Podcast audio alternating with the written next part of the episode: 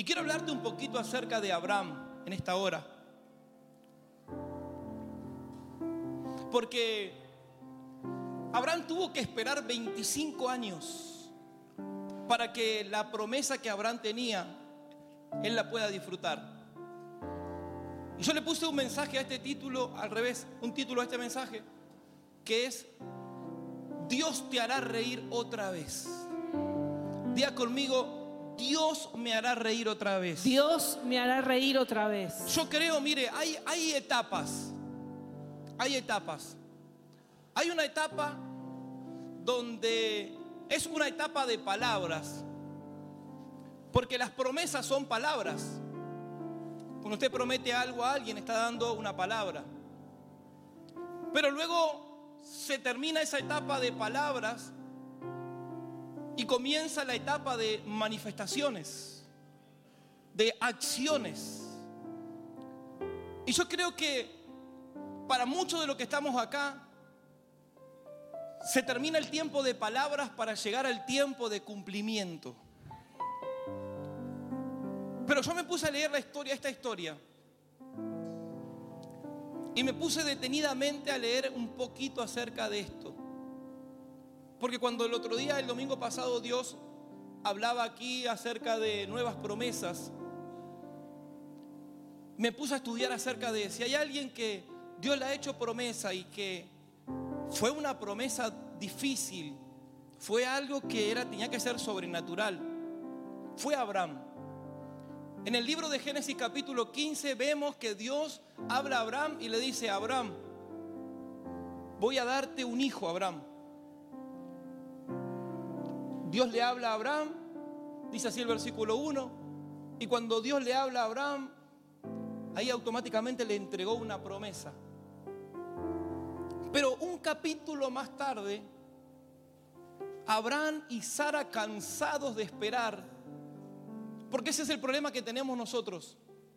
Nuestro problema es que nos desesperamos tanto cuando las promesas de Dios no se cumplen, que automáticamente entra la carne. Cuando Dios me hace una promesa a mí, la promesa no se cumple, está comprobado por esta historia que se manifiesta la carne. Entonces automáticamente Sara dice, mira, yo ya soy grande, no voy a poder darte un hijo. ¿Por qué no te llegas a esta sirvienta que tenemos? Tenés un hijo con ella. Entonces ahí nace Ismael. Cuando nace Ismael, pasa el tiempo, Génesis 18, ya habían pasado unos capítulos más, Dios vuelve a hablarle a Abraham. Nuevamente, otra vez, otra promesa, otra palabra, diciéndole a Abraham, voy a hacer lo que yo te dije contigo, Abraham. Pero yo me imagino que todos esos capítulos, imagínense esta situación. Isaac representa todo lo, todo lo que nace de la carne. Perdón, al revés. Ismael representa todo lo que nace de la carne. Porque Ismael no fue nacido del Espíritu, sino que fue nacido por un deseo carnal. Y yo me imagino que desde ese momento Dios esperando que tanto Abraham como Sara saquen fuera de la casa todo lo que era deseoso de la carne. Entonces cuando nace Isaac, ahí es el nacimiento de, lo, de las cosas del Espíritu. Entonces yo me imagino a Dios desde el Génesis 16, Génesis 17, Génesis 18, Génesis 19, Génesis 20, esperando y que se den cuenta que lo que es de la carne siempre retrasa lo que es del espíritu. ¿Estamos acá? Amén. Diga conmigo, todo lo que es de la carne. Todo lo que es de la carne. Todo lo que es nacido de la carne. Todo lo que es nacido de la carne. Va a retrasar los nacimientos del espíritu. Va a retrasar los nacimientos del espíritu. Entonces, hay decisiones que son en la carne. Hay deseos que son de la carne. Hay anhelos nuestros que son en la carne. Hay desesperaciones nuestras que son de la carne. Y lo único que provocó en la vida de Abraham y Sara, cuando ellos tenían que disfrutar de una promesa, fue el estirar del tiempo para que las promesas se dilaten durante 25 años. Declare conmigo, todo lo que es nacido de la carne Todo lo que es nacido de la carne retrasa el cumplimiento de las promesas. retrasa el cumplimiento de las promesas. ¿Sabe por qué? Porque cada vez que hay una promesa, siempre habrá un proceso para cambios. Cada vez que Dios pone una promesa en nosotros, esa promesa nos mete en un proceso para cambio, para transformación. Si alguien que entró en un tiempo de proceso no aprendió una lección de vida, esa persona fracasó. Pero alguien que entra en un proceso, ese proceso te dio una lección de vida, esa persona es rico. Entonces Abraham para mí, según mi, mi revelación de esta historia, es que el deseo de la carne de ese matrimonio retrasó el cumplimiento de algo que tenía que ser más rápido. Porque recuerde que el plan de Dios era con Abraham, porque a través de Abraham iban a ser bendecidas toda la familia de la tierra. Y Dios siempre está apresurado en bendecirnos, siempre está apresurado en los procesos, siempre está apresurado en hacer las cosas. Y se demoró por 25 años. ¿Por qué le puse este mensaje que Dios te hará reír nuevamente? Porque hay dos tipos de risa. Está la risa que tenía Ismael con Isaac y que veía a su madre Sara, que es una risa de burla. Vio cuando se reía de burla, se reía burlándose. Pero de repente hay una risa por el cumplimiento de las promesas de Dios. Cada vez que usted recibe una palabra, usted se ríe. ¿Por qué? Porque entra en gozo. A mí me da risa, me da gozo cuando Dios me habla en situaciones, cuando Dios me habla en alguna canción. Yo venía hoy en el auto y mi esposa me dice, quiero que escuches esto. Y yo sentía a Dios hablándome a través de eso. Y a mí me da risa y me dio gozo. ¿Por qué? Porque pude oír a Dios hablándome a través de algo. Entonces cuando Dios te habla, viene risa. Pero va a venir una risa a tu vida. Porque yo creo que se terminó el tiempo de palabra. Porque acá hay una iglesia que tiene mucha palabra. A vos te profetizaron, ya te hablaron, Dios te habló, conocer las promesas de Dios en la Biblia. Pero ahora tenemos que entrar al tiempo del cumplimiento. Día conmigo, se terminó el tiempo de palabras para mí. Se terminó el tiempo de palabras para mí. Escúcheme algo. Ahí Dios maneja de dos maneras. Uno, condicional. ¿Cómo es condicional? Porque te pone condiciones.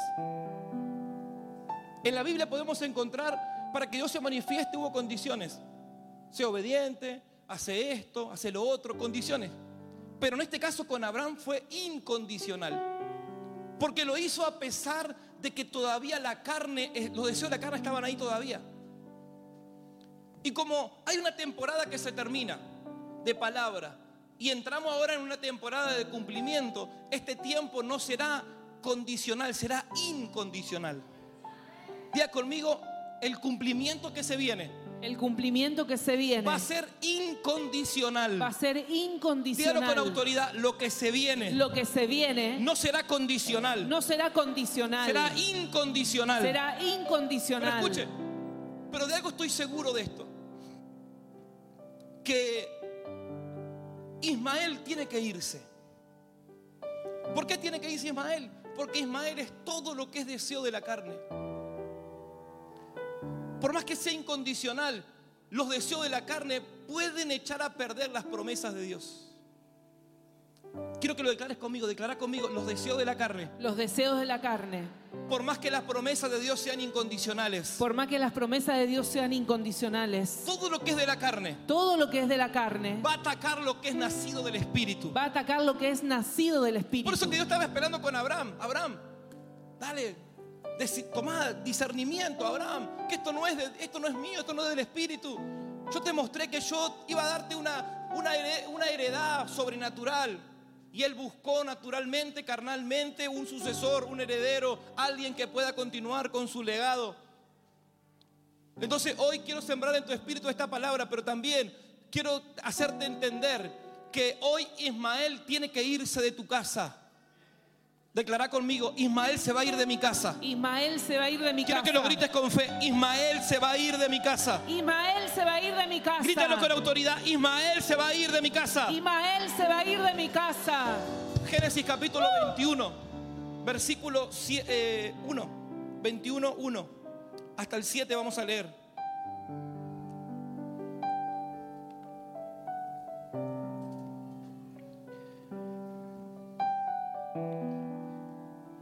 Mi Biblia dice nacimiento de Isaac. Visitó Jehová a Sara, como había dicho, e hizo Jehová. Mire, escúcheme. A usted no lo puede visitar nunca más la duda. Declará conmigo, la duda La duda no me va a visitar nunca más. no me va a visitar nunca más. Grítelo conmigo, la duda, La duda, la inseguridad, la inseguridad, la incertidumbre. la incertidumbre. A mí no me va a visitar nunca más. A mí no me va a visitar nunca más. ¿Sabe que cada vez que usted recibe una palabra, lo va a visitar la duda? Porque el, el- el enemigo es ladrón. ¿Y qué le quiere robar a usted la palabra? Por eso que de usted va a depender. Porque vos me podés decir a mí, pastor, esta es mi realidad. Pero yo te voy a responder, te voy a responder hoy, te voy a decir, pero esta es tu verdad. Amén. Entonces, vos te parás acá sobre la verdad o te parás sobre tu realidad. Entonces, cuando la duda venga a visitarte, usted tiene que tomar una decisión y decir, ¿me paro sobre la realidad o me paro sobre la verdad? La realidad de Sara era la correcta. Porque Sara decía, yo voy a darle un hijo. Ya me pasó la menopausia, ya me pasó todo lo que puede haberme pasado con la edad que tengo es imposible. Era la realidad. Vos me podés decir, pastor, mi promesa, ¿qué voy a tener yo mi casa? ¿Qué voy a tener yo mi familia? ¿Qué voy a salir de esta deuda? Es tu realidad y es tu verdad. Pero sabes una cosa, hay una verdad por encima de tu verdad. Hay una verdad que está por encima de mi verdad. Yo le puedo decir, Señor, ¿yo qué voy a ir a predicar? Si yo no sé, nunca me preparé, no tengo una, un- un- no, no, no soy una persona calificada. Es mi verdad. Pero por encima de mi verdad está la verdad de Dios. Y la verdad de Dios son las promesas. Y las promesas en Él son sí y amén. Amén. Por eso que te digo hoy,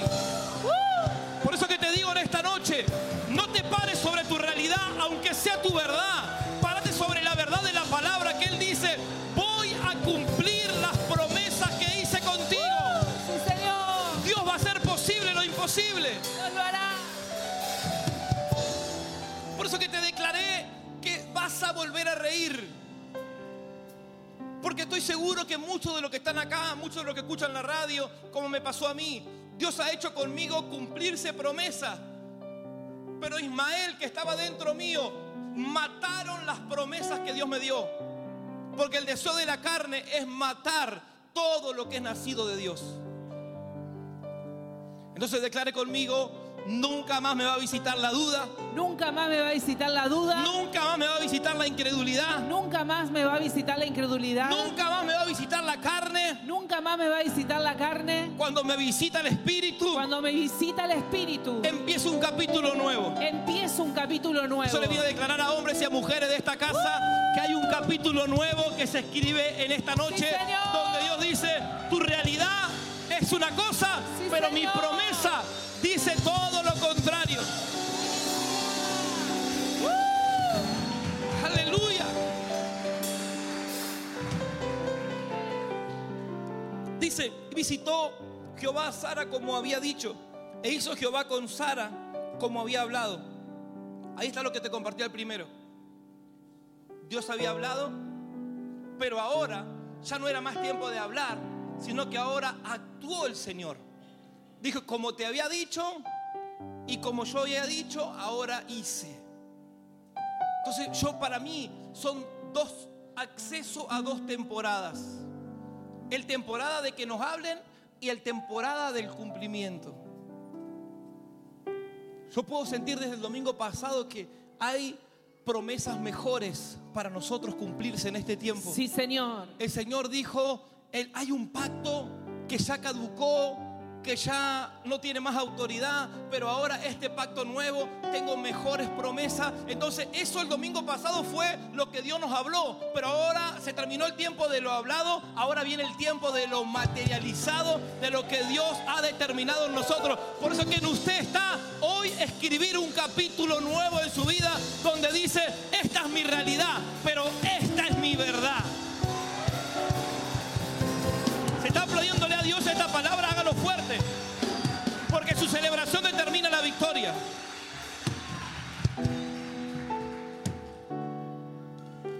Y llamó a Abraham el nombre de su hijo que le nació, que le dio a luz Sara, Isaac. ¿Sabe que Isaac significa? Significa con el que Dios ríe. Con el cumplimiento de las promesas que Dios va a hacer. Dios se va a reír con lo que va a hacer con vos. Porque quizás muchos de nosotros de los que estamos acá decimos, no, pero ¿qué, qué va a hacer? ¿Y sabe qué es? Cuando se habla de risa es cuando algo que te va a asombrar. Y hay gente que ha perdido tanto tiempo que estás esperando que perdiste la capacidad de asombro, que perdiste la capacidad de expectativa, que perdiste ese anhelo de que Dios haga algo sobrenatural. ¿Sabes cuándo pasa eso? Cuando vos estás muy parado sobre tu realidad. Mi realidad dice que necesitamos 20 mil dólares para la tierra. Esa es mi realidad. Pero mi verdad, ah, ¿te- ¿lo tenés ahí? Pero mi realidad, ¿sabes cuál es mi realidad? Es que si Dios nos los entrega, también nos provee. Esa es mi realidad. Entonces hoy podemos nosotros seguir como estamos y deteniendo el tiempo y viendo y que nos asombre y que nos riamos burlonamente.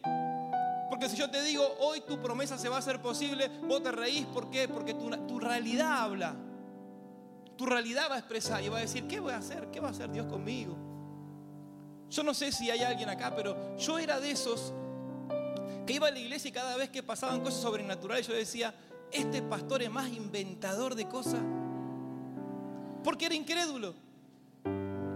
Una vez el pastor contó y dice, una viejita iba a viajar y no tenía plata y empezó a contar. Y dice, y, y unos ladrones pasaron robando. Dice, y habrían robado una casa y se llevaron una bolsa con dólares, con euros. Y como los perseguían, se asustaron y tiraron por la ventana, tiraron por una casa el botín robado. Y golpeó la ventana ahí y una hermana ahí escuchó y se miró y había un bolso y lo agarró. Y había como 5 mil dólares, dijo el pastor. Y ese viaje, había un viaje que viajábamos nosotros. Y, y la hermana era lo que estaba orando. Y yo decía, este pastor es más. ¿Por qué? Porque me visitaba la incredulidad. Y estaba parado sobre la realidad natural. Que mi realidad natural siempre fue que si no trabajo no como. Esa era mi realidad humana. Pero en ese viaje nos encontramos con esa hermana que contó que a ella le habían unos ladrones, habían tirado dinero en la casa y que había agarrado ese dinero y con ese dinero ella viajó. Entonces como que ahí Dios me hizo ver y me hizo decir, viste, tu incredulidad nunca te va a hacer disfrutar de cosas sobrenaturales. Porque Dios tiene multiformas maneras de obrar. Quizás la desgracia de otro va a ser tu bendición, pero Dios lo va a bendecir a ese también. Capaz que a alguien le van a robar y le van a tirar para acá, para la iglesia, no sé. Pero hoy me paro sobre la promesa de Dios. No me paro sobre mi realidad. Mi realidad es que yo no puedo, yo no sé y yo no tengo. Pero mi verdad es que Dios está en el control, que la iglesia es de Dios, que Él es el que se encarga, Él es el que provee abundantemente.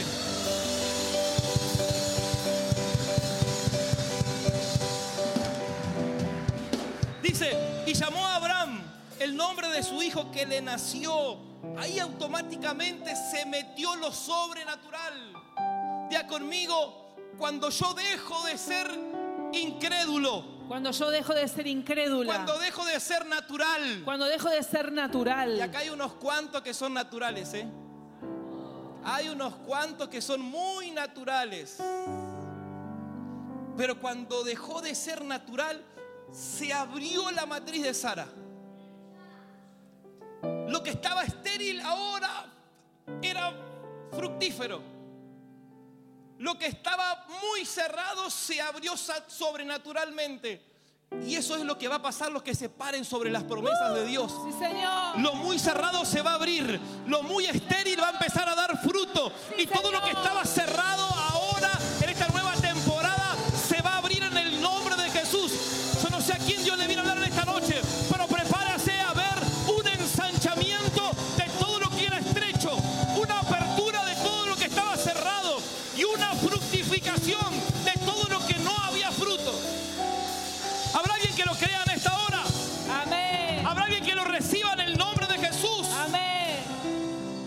en el nombre de Jesús. Otro hijo más para Sequeira. Estamos hablando de mal. Entonces se abrió la matriz. Lo que no existía empezó a existir. ¿Por qué? Porque se juntó la promesa con la fe. Hebreos 11, capítulo 11, pongamos ahí. Hoy acá se tiene que juntar esas dos fuerzas. Cuando vos tenés una promesa y esa promesa, vos te parás sobre esa promesa sin importar tu realidad, algo ocurre. Sí. Por la fe, también la misma Sara, siendo estéril, recibió fuerza. Levanta tu mano al cielo. Porque ¿sabes lo que pasa? Cuando las cosas no te salen, cuando las promesas se la ves cada día más lejos, cuando tu realidad dice que vas a morir de la misma manera, que nunca vas a tener las cosas que estás anhelando, que lo que Dios prometió es mentira, el Señor te va a dar esa fuerza que tenía Sara para empezar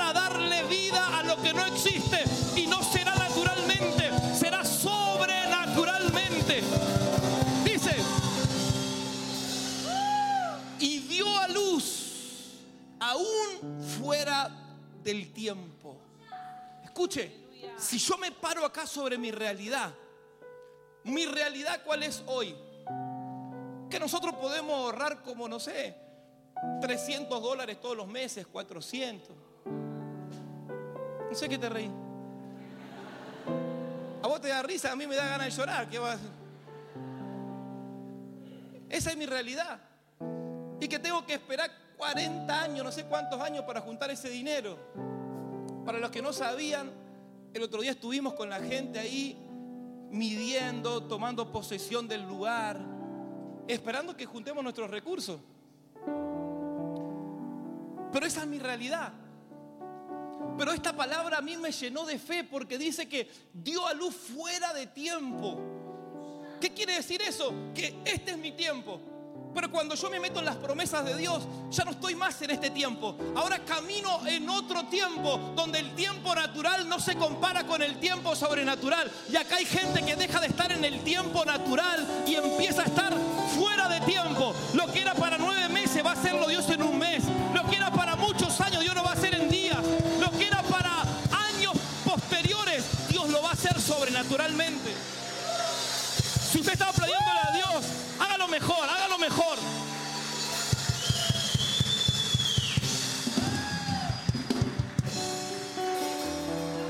fuera de tiempo, ponme pantalla. Y fuera del tiempo de la edad, porque creyó que era fiel quien lo había prometido. Número uno, aunque tengas que esperar por un tiempo, espérela porque Él es fiel con lo que Él promete. Número dos, sepa que la promesa usted va a determinar el tiempo del cumplimiento. Porque si yo me quedo parado en mi realidad, voy a estar siempre en el tiempo natural. Pero cuando hay una fuerza sobrenatural que se manifiesta dentro tuyo, usted va a dar a luz fuera de lo normal. Para terminar, Sara dice, y circuncidó, circuncidó a Abraham, circuncidó a Abraham a su hijo Isaac de ocho días, como le había mandado. Y era Abraham de 100 años cuando nació Isaac su hijo. Entonces dijo Sara, Dios me ha hecho reír. Versículo 6, Dios me ha hecho reír. Cuando usted se para sobre la verdad, usted determina el fin de toda tristeza en su vida. Automáticamente Sara canceló un tiempo de lamento, un tiempo de angustia, un tiempo de dolor, la incredulidad, la duda, la incertidumbre. Mete a mucha gente en la tristeza. Porque ves cada día más lejos. Cuando usted vea las promesas bien lejos es porque usted está parado sobre su realidad. Pero cuando usted empieza a caminar cada día sobre la verdad y usted le empieza a decir que mi matrimonio está mal, es una realidad. Pero la promesa de Dios dice que yo y mi casa serviremos al Señor. Y usted camina por la verdad, algo empieza a ocurrir. Cuando usted dice, las deudas golpean mi puerta, pero la Biblia dice que Él es mi proveedor y que a mí no me va a faltar nada. Gloria. Yo no camino por mi realidad, yo camino por la verdad. Cuando el Gloria diagnóstico médico dice,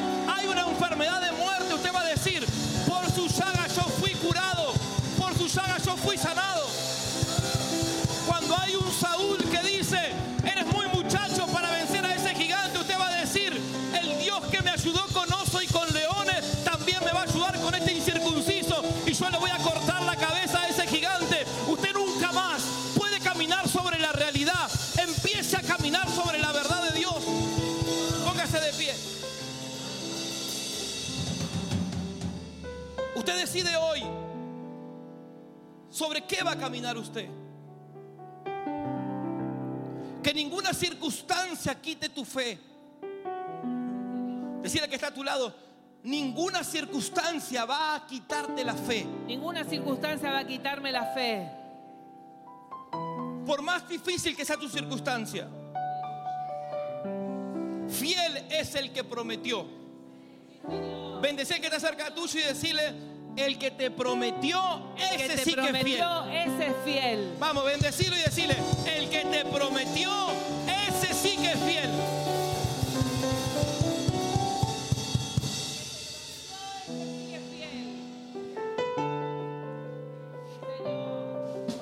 Yo creo, por mi fe, que llegó el capítulo 21 a tu vida. El tiempo del cumplimiento.